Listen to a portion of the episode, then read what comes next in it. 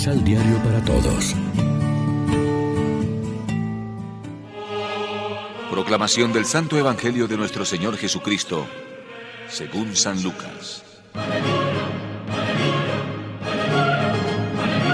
Jesús volvió a Galilea con el poder del Espíritu, y su fama corrió por toda la región.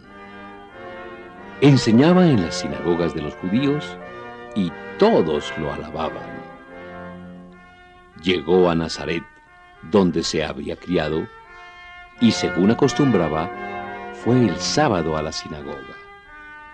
Cuando se levantó para hacer la lectura, le pasaron el libro del profeta Isaías desenrolló el libro y halló el pasaje en que se lee. El Espíritu del Señor está sobre mí.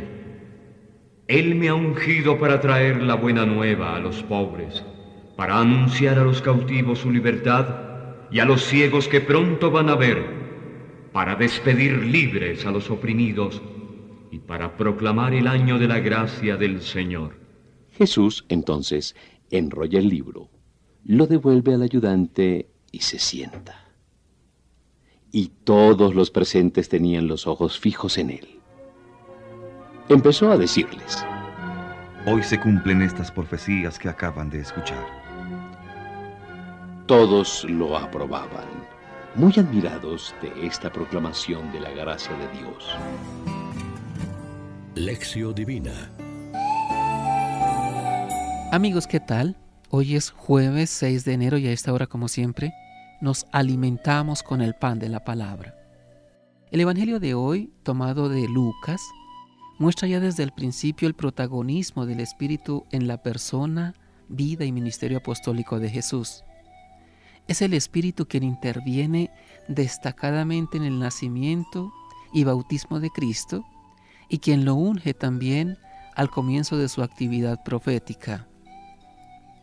Por eso en la sinagoga de Nazaret se autoaplica Jesús el texto del profeta Isaías. El Espíritu del Señor está sobre mí porque me ha ungido para llevar a los pobres la buena nueva, para anunciar la liberación a los cautivos y la curación a los ciegos, para dar libertad a los oprimidos y proclamar el año de gracia del Señor. Hoy mismo se ha cumplido este pasaje de la escritura que acaban de oír.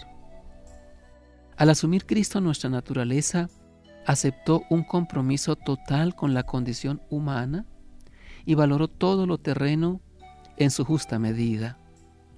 La vida tiene valía en sí misma y aunque los valores humanos no son absolutos, ni únicos, ni definitivos, hay que asumirlos, apreciarlos y potenciarlos como hizo Jesús. Valores como la salud y el amor, la economía y el dinero, la justicia y la liberación social, la libertad y la cultura, la promoción del nivel y calidad de vida, en una palabra, la realización del hombre como ser humano. Junto con estas realidades temporales ineludibles, existen otras que son propias de un ser abierto a la trascendencia como es la persona, el hombre y la mujer.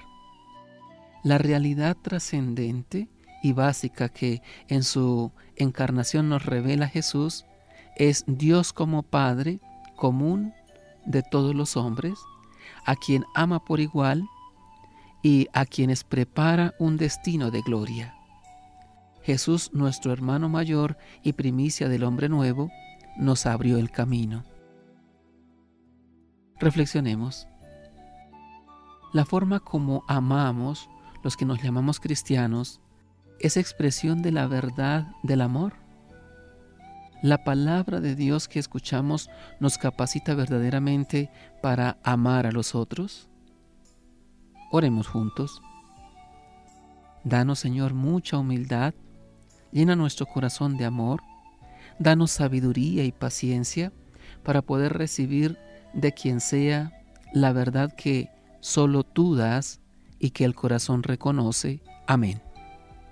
María, Reina de los Apóstoles, ruega por nosotros.